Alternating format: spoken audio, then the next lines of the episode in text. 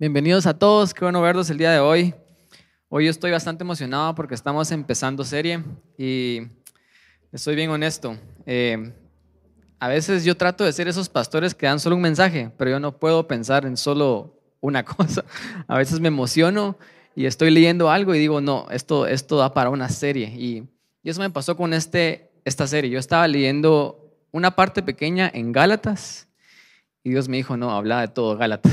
Así que esta serie es acerca de eso y estoy muy emocionado. Ahorita les voy a explicar el, el, tema de lo que esta serie eh, trata. Obviamente, como dijo Ever, se llama Desbloqueando la Libertad y son seis niveles que vamos a ver por las siguientes seis semanas de cómo nosotros experimentar verdadera libertad en nuestra vida. Quiero empezar con el siguiente versículo que, que, habla mucho acerca de lo que esta serie tal vez trata de decir, que no está en Gálatas, pero es Romanos 7, del 18 al 20. Estamos leyendo la versión contemporánea. Estas son palabras de Pablo escribiéndole a la iglesia en Romanos. Y les dice lo siguiente, lean con atención y díganme quiénes se sienten identificados con esto. Pablo dice, yo sé que en mí, esto es, en mi naturaleza humana, no habita el bien. Porque el desear el bien está en mí, o sea, yo quiero hacer el bien, pero no, no el hacerlo, no lo puedo hacer, dice, porque no hago el bien que quiero, sino el mal que no quiero. Y si hago lo que no quiero, ya no soy yo quien lo hace, sino el pecado que habita en mí. Quiero explicar lo siguiente. Pablo está diciendo básicamente lo que muchos de nosotros sentimos, tal vez la mayoría del tiempo. ¿Cuántos de acá se sienten frustrados porque ustedes quieren hacer cosas que ustedes saben que son buenas para ustedes, pero siempre sencillamente no tienen las ganas, ni la motivación, ni las fuerzas de hacer esas cosas? ¿Verdad? Por ejemplo, podemos hablar de cosas profundas, pero vamos a hablar de una cosa que a todos nos cuesta. ¿Cuántos de aquí quieren comer bien? Y esa fue su resolución de año nuevo. Y dijeron, este año yo voy a ser saludable y yo voy a comer mejor. ¿Y cuántos realmente, hoy que estamos ya casi llegando a mayo, lo están logrando? ¿Verdad que cuesta? Cuesta comer bien. Muchos de ustedes dijeron, yo quiero hacer ejercicio porque yo sé que hacer ejercicio es bueno para mí. Pero ¿a cuántos nos dan ganas de levantarnos temprano o después del trabajo de ir al gimnasio y hacer ejercicio, ¿verdad? O sea, el querer hacer las cosas buenas está en nosotros, pero no el hacerlo. Nuestro cuerpo siempre se resiste de hacer esas cosas buenas. Y lo opuesto también es, es, es, similar y es lo mismo, ¿verdad? A veces nosotros no queremos hacer ciertas cosas que sabemos que estamos haciendo que son malas para nosotros. Aquí entran cosas como malas actitudes, mal carácter, cosas como pecados, vicios, ¿verdad? Y muchos de nosotros sabemos de que estas cosas están lastimando no solamente nuestras vidas, están hiriendo a otras personas. Muchos de nosotros tenemos malos hábitos, por ejemplo, financieros, y sabemos que esos malos hábitos están arruinando nuestras finanzas. Sabemos de que tenemos estos malos hábitos alimenticios y esos hábitos nos están enfermando, literalmente. Tenemos actitudes que están arruinando nuestras relaciones y queremos dejar de hacer estas cosas, pero por alguna razón no podemos por alguna razón no tenemos eh, la fuerza de voluntad necesaria para dejar de hacer estas cosas. Y eso es lo que Pablo estaba hablando en este versículo, hermanos, y él lo encapsula bien. Y yo creo que todos hemos estado en esa frustración donde queremos hacer algo, pero simple y sencillamente nuestra naturaleza humana no nos deja queremos dejar de hacer algo, pero nuestra naturaleza humana tampoco nos deja dejar de hacer esas cosas, ¿verdad? Y Pablo claramente termina diciendo y dice, sino que el pecado, y esto, estas cosas a veces no las hago yo, sino el pecado que está en mí. Y cuando yo estaba leyendo Gálatas, hablando acerca de resoluciones, no sé si se darán cuenta que ya estamos llegando a mayo y muchos de nosotros, nuestras resoluciones que nos pusimos a principio de año, si somos honestos, ¿cuántos de acá seguimos intactos en esas cosas? Una mano. Pero solo en un área de tu vida seguramente hay un montón más que no, ¿verdad? Y hay un montón de cosas que nosotros definitivamente queríamos hacer en enero y ahorita en finales de abril nos estamos dando cuenta que no eran posibles. Y todos aspiramos a ser mejores, aspiramos a cambiar, aspiramos a tener verdadera libertad en nuestras vidas, la libertad de nosotros decir, yo quiero hacer esto y lo hago. Yo quiero dejar de hacer esto y lo dejo de hacer. Pero ¿por qué es tan difícil cambiar? ¿Verdad? Y eso es lo que esta, esta serie trata. Y, es basada en Gálatas porque de repente Pablo le escribe a la iglesia de Gálatas porque la iglesia de Gálatas, o mejor dicho, las iglesias que, que componían todo ese sector de Galacia, estaban pasando por cosas iguales. Y solo déjenme contarles un poco el contexto de, acerca del libro de Gálatas. Eh, el cristianismo empezó como un movimiento judío mesiánico, es decir, judíos que ahora dejaron la ley, dejaron su religión, dejaron la Torá y empezaron a creer en Jesús, ¿verdad? Entonces eran judíos mesiánicos, pero como el cristianismo es para todos, de repente Dios le dijo a Pedro y a Pablo, mirá, necesitas predicarle a otras personas que no, no son judías. Esto es lo que nosotros llamamos gentiles. Entonces empezaron a, a predicarle a estos gentiles y la iglesia empezó a crecer porque el cristianismo realmente es una religión inclusiva. Aunque ustedes tal vez el día de hoy escuchen cosas contrarias, el cristianismo es una religión que no hace acepción de persona. Entonces empezaron a predicarla a literalmente medio mundo y todo mundo. Y las personas empezaron a creer y empezaron a ser parte de esas iglesias de Galacia. Y lo que empezó a pasar es de que la iglesia que estaba compuesta de personas bien diferentes, gentiles y judíos, porque los judíos sí eran bien diferentes al resto de naciones, los judíos empezaron a frustrar y empezaron a decir, estos no son como nosotros. Estos gentiles son demasiado locos y estos necesitan venir, que nosotros vengamos y los tratemos de controlar. Ellos necesitan cambiar. Entonces, en el afán de ellos como iglesia querer hacer cambiar a las personas de su iglesia, ellos empezaron a hacer cosas que eran contrarias a lo que Jesús les había enseñado. Entonces, el afán de la iglesia de Galacia es que ellos querían que las personas que asistían a su iglesia cambiaran y tuvieran esa libertad que ellos creían que tenían, ¿verdad? Y la libertad que todos queremos, ¿verdad? Que ellos hicieran las cosas que querían hacer y que dejaran de hacer las cosas que no querían hacer. Y ellos querían ayudarlos a ellos, pero no sabían cómo. Y cuando empezaron a hacerlo, ellos empezaron a desviarse de lo que Jesús les había enseñado. Y por eso es que Pablo les escribe a, ellos esta carta que se llama Galacias, que solo tiene seis capítulos y, y es casualidad que son seis niveles que yo determiné que hay en este, en este mensaje. Alguien me dijo, ah, porque hay seis capítulos en, en Gálatas y yo no me había dado cuenta que habían seis. Pero hay seis capítulos y Pablo en estos seis capítulos les dice cómo tener verdadera libertad. Pablo realmente les explica cómo nosotros verdaderamente podemos cambiar. Ahora yo sé que ese es un tema que nos interesa a todos porque todos nos sentimos identificados con las palabras de Pablo. Todos queremos hacer cosas que no podemos dejar de hacer, ¿verdad? Perdón, todos queremos hacer cosas que no nos sentimos motivados a hacer y queremos dejar de hacer cosas que simple y sencillamente no podemos dejar de hacer. Y Pablo les escribe en Gálatas y les dice, esto es lo que ustedes tienen que hacer. Y como ya dije, ellos estaban desviando y solo quiero ir a Gálatas 1.6. Pablo empieza su carta y les dice lo siguiente a los Gálatas y les dice, me asombra que tan pronto hayan dejado ustedes se hayan alejado ustedes del que los llamó por la gracia de Cristo para seguir un evangelio diferente. Porque en su afán de ellos ayudar a cambiar a las personas, empezaron a decirle a las personas que tenían que hacer cosas que Jesús dijo que nunca teníamos que hacer. Porque ellos no entendían cómo el ser humano realmente puede cambiar. No sé si ustedes, pero yo creo que nos pasa exactamente lo mismo a nosotros. Nosotros a veces no nos entendemos ni siquiera nosotros mismos, no sabemos qué queremos, no sabemos por qué no podemos dejar de hacer estas cosas o por qué no podemos hacer las cosas que sí queremos hacer. Y simple y sencillamente no nos entendemos y como Pablo somos esclavos de algo que está dentro de nosotros. Entonces quiero hablar el día de hoy que el nivel número uno, que es lo que vamos a hablar en, en este mensaje introductorio para alcanzar verdadera libertad, que es el título de este mensaje, es que mi libertad fue comprada. Es lo primero que tenemos que entender cuando hablamos acerca de querer ser verdaderamente libres y de querer cambiar. Y es de que nuestra libertad fue comprada. ¿Qué significa esto? Punto número uno, significa que no nos podemos hacer libres a nosotros mismos. Yo estaba pensando en tal vez alguna analogía, cómo ejemplificar esto. Y se me ocurrió lo siguiente, estos tal vez son ejemplos tristes de nuestra humanidad, pero como ustedes tal vez saben, nuestro mundo tiene la historia trágica de que la esclavitud era algo normal en nuestro mundo, ¿verdad? Y, de hecho yo estuve como que googleando, no estudiando, pero googleando acerca de la esclavitud y, y realmente las personas que estudian esto dicen que la esclavitud es tan antigua como la historia humana. O sea, las civilizaciones antiguas y todas las civilizaciones, cuando nos vamos a lo más antiguo de la civilización humana, ya habían indicios de que la esclavitud existía.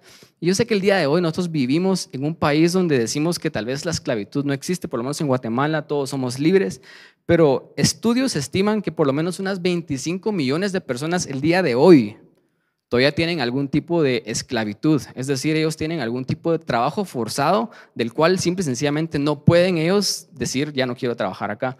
Y no estoy hablando de, tú y tu trabajo, que veas a tu jefe y decís, yo no quiero estar acá, pero tengo que hacerlo, porque realmente sí podrías renunciar. Estoy hablando de personas que realmente los están obligando a trabajar forzadamente en el mundo el día de hoy. Hay 25 millones de personas. Hay 15.4 millones de matrimonios forzados ¿verdad? Personas que obligan a mujeres a casarse con un hombre, niñas a veces de 13, 14, 15 años que obligan a casarse con un hombre y lo único que pueden hacer esas mujeres es ser mamás y ser amas de casas y se tienen que someter, ¿verdad? De alguna manera no buena al, hombre, ¿verdad? Es un matrimonio forzoso, es, es un tipo de esclavitud. Y hay también 14.8 millones de niños y mujeres que son esclavos sexuales. Personas que fueron secuestradas, que fueron tomadas a la fuerza para, para ser un esclavo sexual, ¿verdad? Y no, no tienen derecho a libertad el día de hoy. Y esto pasa en el mundo el día de hoy. Yo sé que son, son historias definitivamente trágicas y pasó en nuestra historia humana, pero un esclavo es alguien que ha sido privado de su libertad por fuerzas externas y no tiene ningún poder ni ninguna autoridad para hacerse libre a sí mismo. Y esa es la definición misma de alguien que es esclavo. Es alguien que no se puede hacer libre a sí mismo. Necesita la ayuda externa, necesita que alguien venga y lo libere, ¿verdad? Porque el esclavo no se puede hacer libre a sí mismo. Entonces, cuando decimos que mi libertad fue comprada, número uno es entender que nosotros no nos podemos hacer libres a nosotros mismos. Y quiero que escuchen lo que Jesús dijo en Juan 8:34. Jesús dijo, Jesús le respondió y les dijo, de cierto, de cierto les digo que todo aquel que comete pecado, esclavo es del pecado. ¿Por qué nos cuesta cambiar tanto? Y es lo que Pablo también estaba diciendo.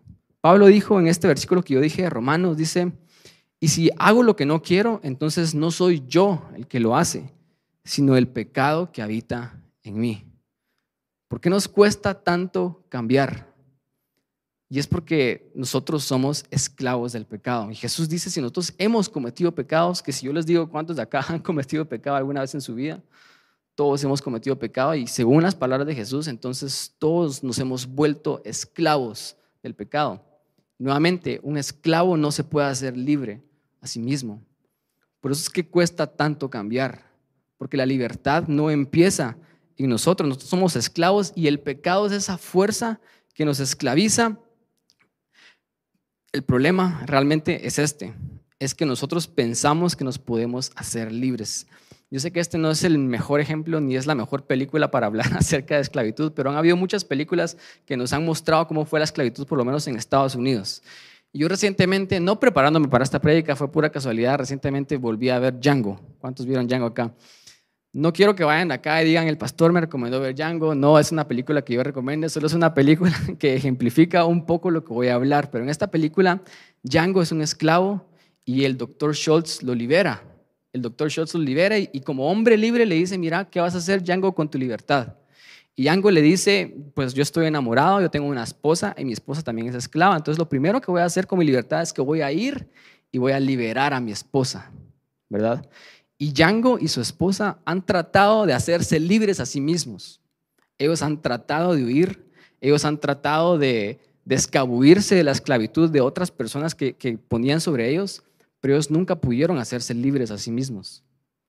No es solamente cuando el doctor Schultz viene y libera a Yango que Yango es libre. Y después cuando él quiere ir y liberar a su esposa a la fuerza, el doctor Schultz le dice, mira, eso no funciona. Porque tal vez, tal vez vas a tener éxito y vas a poder liberar a tu esposa, pero te van a perseguir toda tu vida. Vas a siempre andar en la vida viendo, sobre tus hombros porque te van a, a perseguir. La mejor forma de liberar a tu esposa, le dice el doctor Schultz, es que nosotros la liberemos legalmente y que nosotros vayamos y la compremos. Yo sé que es, un mal ejemplo de una película, pero ayuda a ejemplificar muy bien lo que estoy tratando de decir. De que lo que nosotros necesitamos, si nosotros somos esclavos y no podemos nosotros hacernos libres a nosotros mismos, es que necesitamos ayuda externa. Necesitamos que alguien venga y nos rescate. Y escuchen lo que dice después Gálatas 2.4, que aquí es donde empezamos y retomamos Gálatas. Pablo dice lo siguiente cuando les estaba escribiendo, dice, y esto que a pesar de los falsos hermanos introducidos a escondidas que entraban para espiar la libertad que tenemos en Cristo Jesús para reducirnos a esclavitud. Habían personas dentro de su iglesia que estaban tratando de hacer a las personas libres nuevamente esclavos, porque ellos no entendían cómo funcionaba la libertad.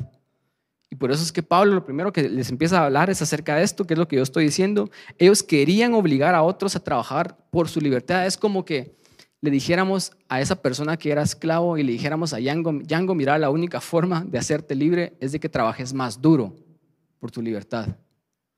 Es de que siendo esclavo, que seas un buen esclavo y que trabajes duro por tu amo. Y algún día tu amo se va a compadecer de ti y te va a dejar libre.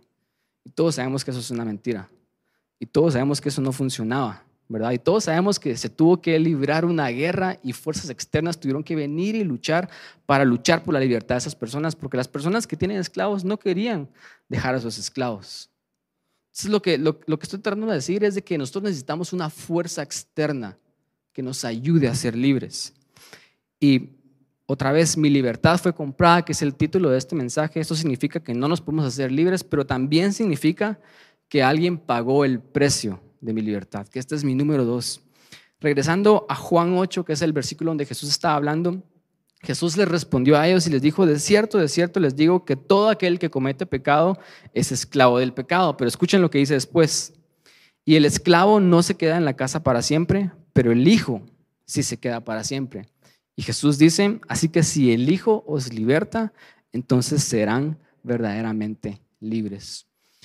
Jesús es ese Dr. Schultz que viene y nos compra y nos rescata.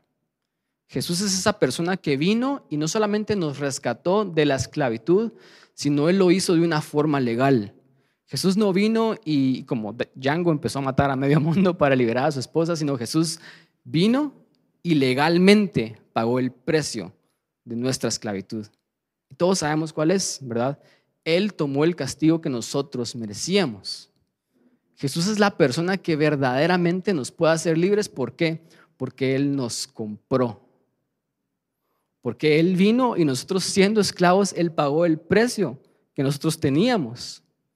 Y obviamente sabemos que el precio fue su vida, fue darse Él mismo en sacrificio. Escuchen lo que, regresando a Gálatas, lo que Pablo les escribe a los Gálatas. Y aquí es donde les empieza a describir cómo realmente nosotros podemos ser libres. Y les empieza a decir en el versículo 16, Gálatas 2.16, sabemos que el hombre es justificado, no es justificado, perdón, por las obras de la ley, sino por la fe en Jesucristo y también hemos creído en Jesucristo para ser justificados por la fe de Cristo y no por las obras de la ley, ya que por las obras de la ley nadie será justificado. O sea, Pablo está diciendo, nadie se puede hacer libre a sí mismo por solo trabajar más duro, por solo tener más fuerza de voluntad.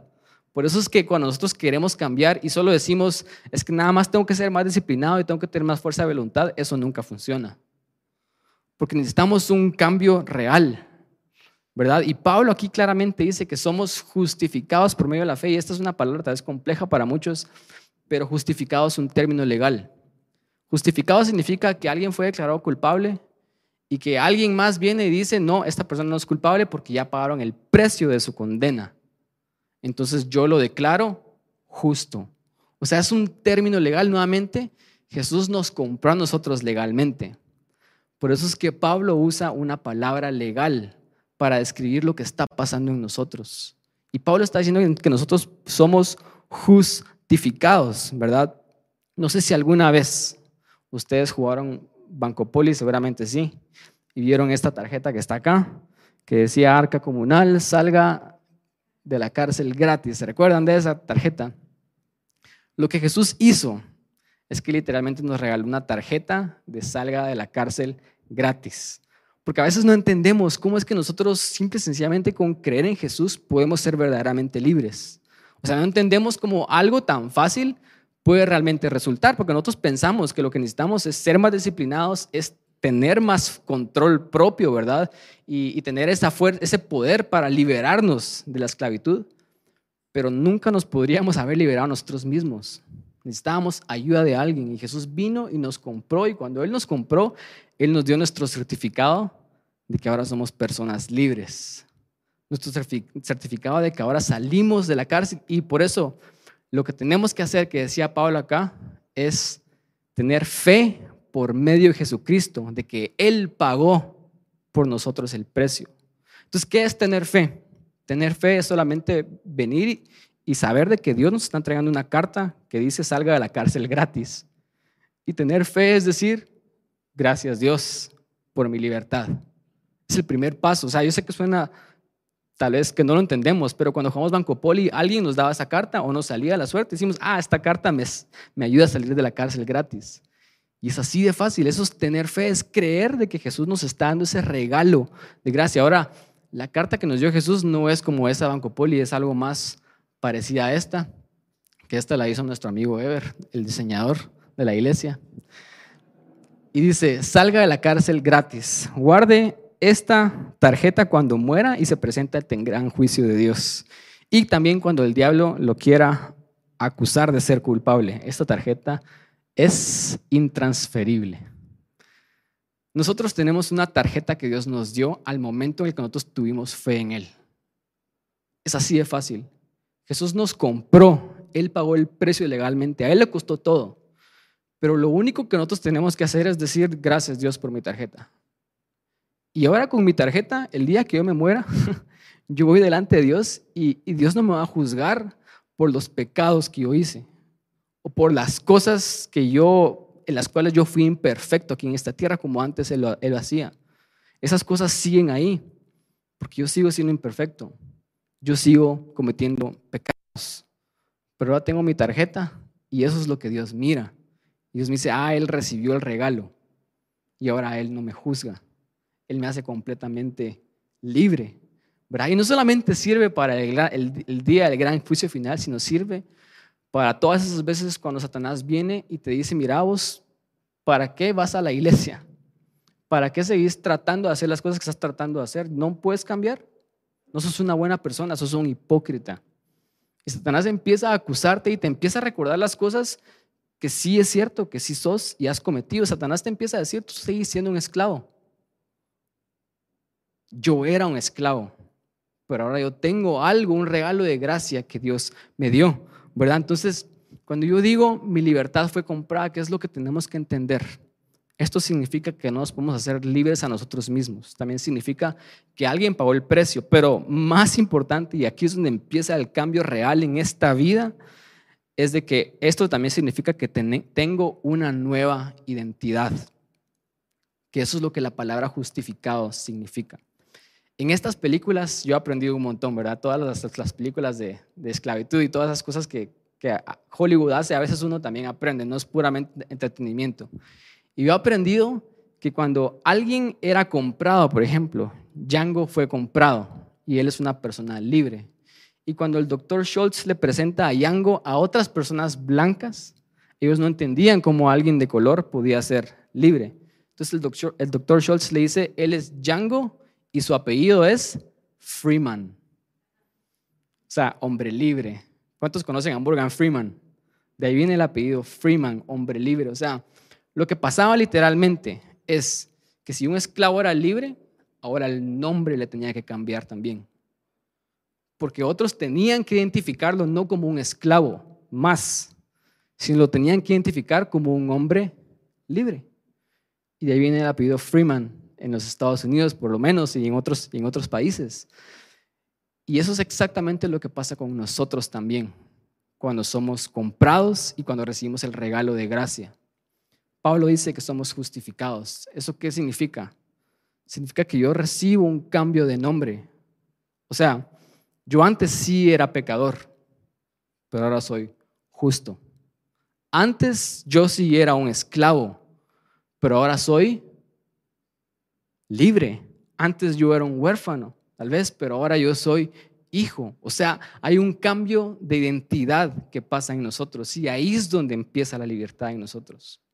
Ahí es donde realmente empieza. O sea, no porque nosotros nos podamos hacer libres a nosotros mismos, sino porque Dios nos dio un cambio de identidad. Y esto es, es grande, porque esto soluciona el problema de por qué a veces no podemos cambiar. Esto soluciona el problema de por qué a veces no podemos cambiar. Yo estaba leyendo un libro de una... Este es un pastor que él adoptó hijos. Y él adoptó a un hijo que tenía, que en, su adolescencia, este, este niño tenía unos 12, 13 años, entonces definitivamente había vivido como 12 o 13 años como huérfano. Y cuando él lo adoptó a su hijo, su hijo ahora es hijo. Él es parte de una familia, él ya no es huérfano, ¿verdad? Esto ya no lo debiera definir, pero él se dio cuenta de algo. Él se dio cuenta que cuando su hijo recién había llegado a la casa, aunque ya era hijo, se seguía comportando como huérfano. Y de repente en la, hora de la comida, este hijo comía de más y aunque ya no tuviera hambre, él seguía comiendo. Porque él seguía pensando como huérfano, que los huérfanos piensan de que a veces la siguiente comida ya no va a venir. Entonces tengo que comer todo lo que pueda comer ahorita porque puede que mañana no tenga nada que comer. Y también pasaba que no solamente él comía de más, aunque no tuviera hambre, sino que él a veces agarraba los panes y se los metía a la bolsa y se los escondía, estando en su casa, siendo él ya hijo. Y seguramente algo así también pasaba con toda esta historia de esclavitud que estoy hablando. O sea, las personas cuando vivían 20 años, 30 años en esclavitud y de repente pasaron los, los derechos humanos y la guerra de, civil en Estados Unidos y estas personas fueron declaradas libres. A muchos de ellos les costó ahora vivir como personas libres. Porque después de toda una vida como esclavos, ellos no saben cómo vivir como personas libres. Escuché también a alguien que huyó de Corea del Norte y ya decía esto, yo viví como esclava toda mi vida y ahora que soy una persona libre y logré huir de Corea del Norte, me cuesta mucho vivir como persona libre, decía ella. Entonces mi punto es esto, o sea, un esclavo no puede ser libre porque no se puede hacer libre a sí mismo, ¿verdad? Un esclavo necesita fuerza externa, alguien que lo compre o lo libere, pero ahora que ese esclavo es libre, ahora el esclavo necesita aprender a vivir como libre. Y aquí es donde sí ya entra el trabajo que nosotros tenemos que hacer en nuestra mente. Porque muchos de nosotros, es cierto, éramos esclavos. Es cierto, éramos pecadores. Es cierto, éramos huérfanos. Y definitivamente a veces todavía seguimos viviendo como esclavos, como pecadores y como huérfanos. Pero si hemos aceptado el regalo de gracia, no significa que seamos eso más, porque nuestra identidad cambió. Lo único que significa es que no hemos dejado de aprender a vivir como antes vivíamos. Y necesitamos empezar a aprender a vivir como personas libres, como hijos, como santos, como justos. ¿Verdad? Eso es lo que necesitamos hacer. Entonces, aquí es donde se traslapa esto y esto es lo que estaba también pasando en Gálatas y ya con esto voy a terminar. Gálatas 2.17 dice lo siguiente y dice, y si al ser justificados en Cristo, también nosotros somos hallados pecadores, ¿será por eso que Cristo es ministro de pecado? Traducido, Pablo a veces cuesta un montón entenderle, pero las personas estaban diciendo lo siguiente, hey, Pablo, mira, qué lindo lo que estás diciendo acerca de Jesús, de que Jesús te cambia la identidad, Jesús te libera, Jesús esto, lo otro, pero eso no soluciona el problema del pecado porque la gente sigue pecando, decía la gente. O sea, necesitamos ponerle reglas a las personas porque las personas no quieren cambiar. O sea, las personas son libres en su identidad y tienen ese papel que los declara libres, pero honestamente siguen viviendo como esclavos y como pecadores. Necesitamos hacer algo al respecto. Entonces las personas estaban diciendo, Cristo no funciona. Cristo es ministro de pecado porque las personas siguen viviendo en pecado aun cuando Cristo ya las hizo libres. Y a la pregunta que Pablo responde, ¿es Cristo ministro de pecado? Y Pablo dice, en ninguna manera. Y escuchen lo que dice después en el Gálatas 2.18, un versículo después, traducción lenguaje actual para que entendamos un poquito mejor. Dice, si yo digo que la ley no sirve, pero luego vuelvo a obedecerla, demuestro que estoy totalmente equivocada. O sea, yo puedo decir que Cristo es la persona que me compró. Jesús es la persona que me hizo libre. Él me cambió de identidad, pero después dice, pero si yo vuelvo a obedecerla, entonces yo me estoy contradiciendo con mis acciones, ¿verdad? Ya es un tema personal. O sea, nosotros podemos decir que Cristo nos hace libres y Cristo nos cambia la identidad, pero la decisión de nosotros vivir en Cristo es nuestra. La decisión de nosotros entonces aceptar esa identidad y vivir como personas libres, esa decisión ya es personal. Porque lo contrario estamos viviendo de manera equivocada, que es lo que dice Pablo. Y, muchos de nosotros vivimos de manera equivocada porque siendo ya libres, seguimos pecando, seguimos fallando a Dios, seguimos haciendo las cosas que antes hacíamos y Dios está tan triste porque ya no, ya no depende de Él. Él ya nos hizo libres, ahora depende acerca de nosotros. Y, solo para seguir avanzando, versículo 19, Pablo dice lo siguiente, porque yo por la ley soy muerto para la ley a fin de vivir para Dios. O sea, Pablo está diciendo, ¿saben qué hice yo? Yo me declaro muerto a seguir tratando por mis propias fuerzas de hacerme libre. Porque me he dado cuenta que cada vez que yo quiero cambiar por mis puras fuerzas y mi fuerza de voluntad y mi dominio propio, yo no puedo hacerlo.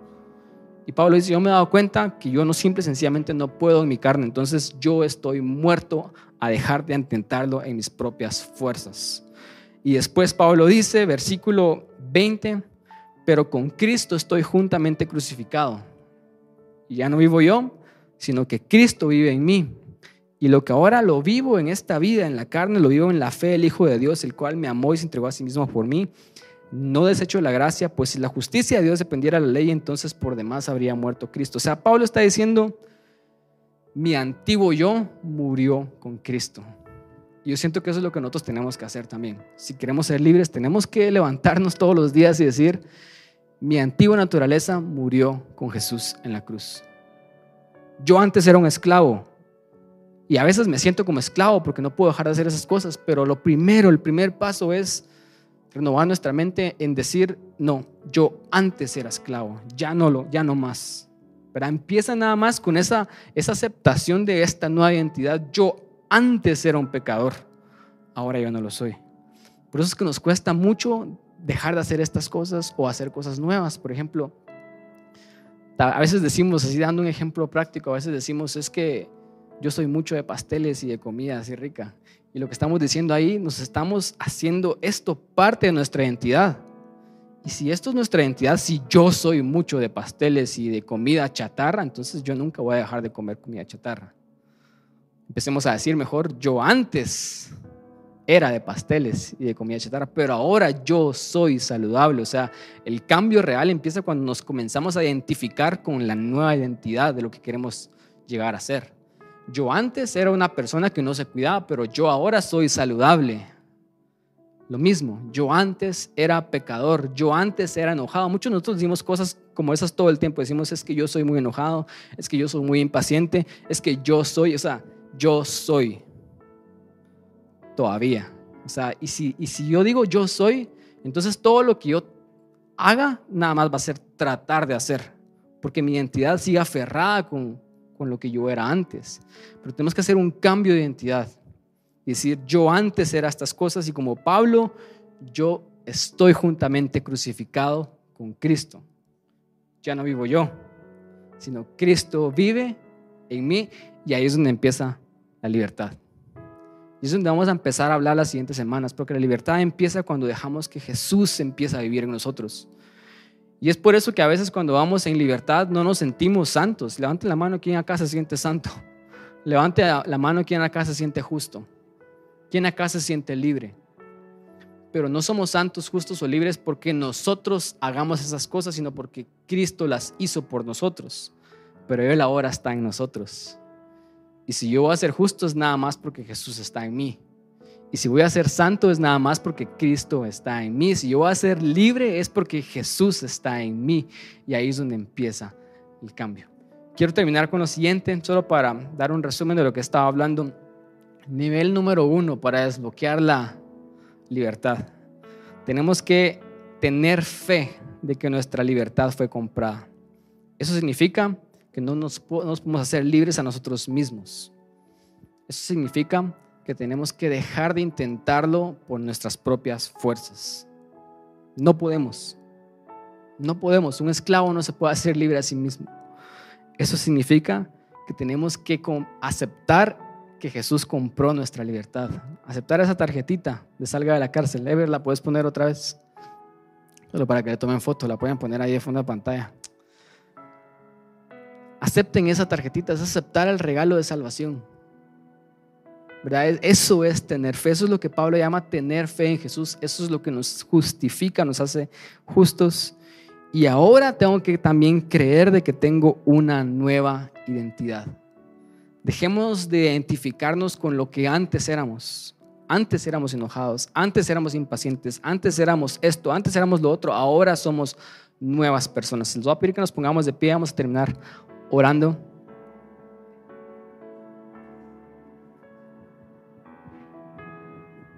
Cierren sus ojos, por favor.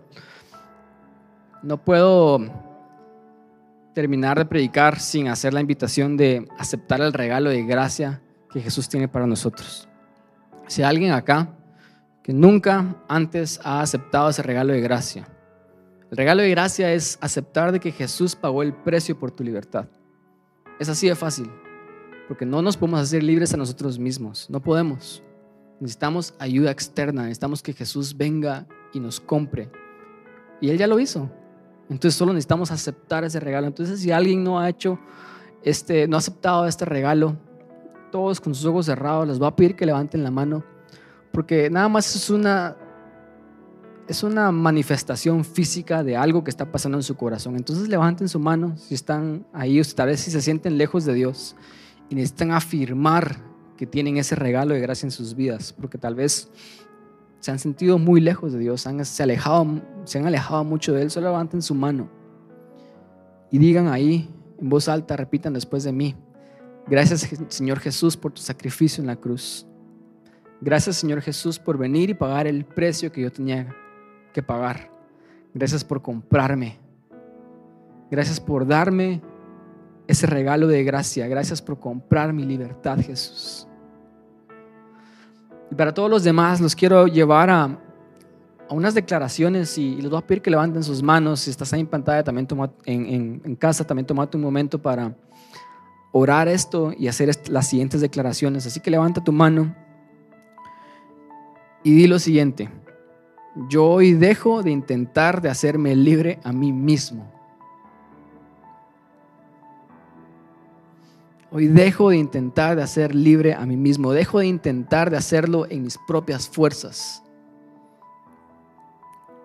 Yo acepto tu regalo de gracia, Señor Jesús. Acepto que la única manera en la que voy a ser libre es a través de ti. Y el día de hoy yo declaro que yo soy una nueva persona. Yo soy libre. Yo soy justo. Yo soy santo. Yo soy tu hijo. Ayúdame a morir a mi antigua naturaleza, Jesús. Y ayúdame a que tú vivas en mí. Yo quiero ser libre completamente, Jesús. Ayúdame a vivir en, mí. En el nombre de Jesús oramos. Amén y amén.